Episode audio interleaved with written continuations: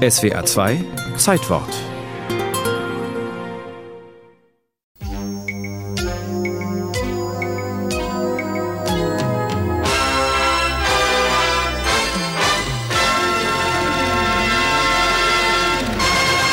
So klang es jeden Abend von ostdeutschen Fernsehbildschirmen. Guten Abend, meine Damen und Herren, zur aktuellen Kamera.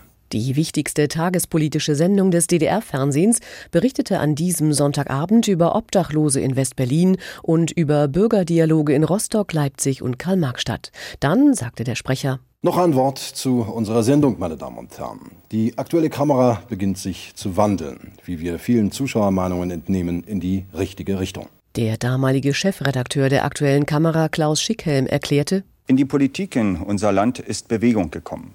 Die Journalisten sind gefordert, mit politischem Verstand, mit Verantwortung und Berufsgewissen etwas mitzubewegen.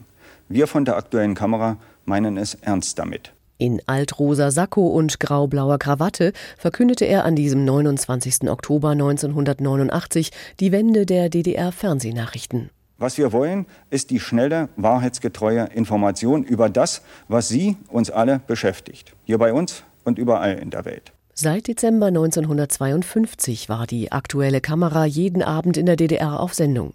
Beliebt bei den Zuschauern war sie nicht. Die Einschaltquote, so schätzt man heute, lag kaum über 10 Prozent. Denn, so der Historiker und Leiter des Berliner DDR-Museums Stefan Wolle. Die aktuelle Kamera hatte ja rund 40 Jahre lang ununterbrochen die reinste SED-Propaganda gebracht. Also ohne jede kritische Distanz und dazu noch fürchterlich langweilig und fürchterlich unflexibel. Die Nachrichtensprecher verlasen Texte, die im Zentralkomitee der SED erstellt und an die Redaktion weitergereicht worden waren. Die Sprache war fürchterlich stereotyp, hölzern, langweilig, aufgebläht, voller Floskeln und Phrasen und Formeln. Und da rauszukommen war für die Journalisten der DDR nicht einfach. Die hatten auch nichts anderes gelernt und konnten nichts anderes und haben immer auf die Anweisungen von oben gewartet und von oben kam nichts mehr. Nach den selbstkritischen Worten des Chefredakteurs durfte plötzlich unzensierte Bürgerkritik auf Sendung aus den Demonstrationszügen und Diskussionsforen. Für Reporter und Moderatoren brach eine neue Zeit an. Der Stil änderte sich, auch der Sprachstil änderte sich. Das ähm, näherte sich sehr schnell dem westlichen Sprachstil und dem westlichen Duktus an.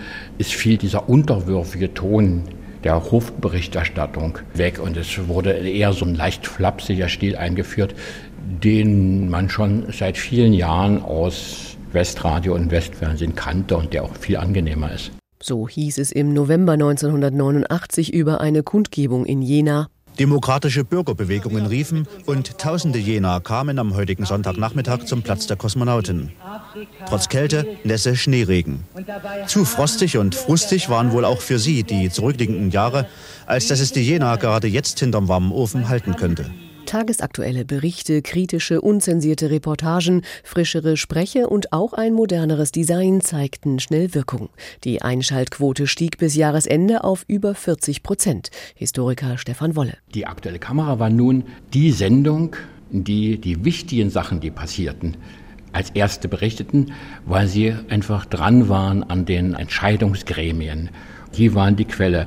Das war eine vollkommen neue Situation. Da hat man gar nicht mehr so viel wie vorher in den Westen geschaut, ja, was man viele Jahre vorher ständig getan hatte. Das Aus kam dennoch mit der Wiedervereinigung. Nach mehr als 30.000 Sendungen lief die letzte Ausgabe der aktuellen Kamera am 14. Dezember 1990.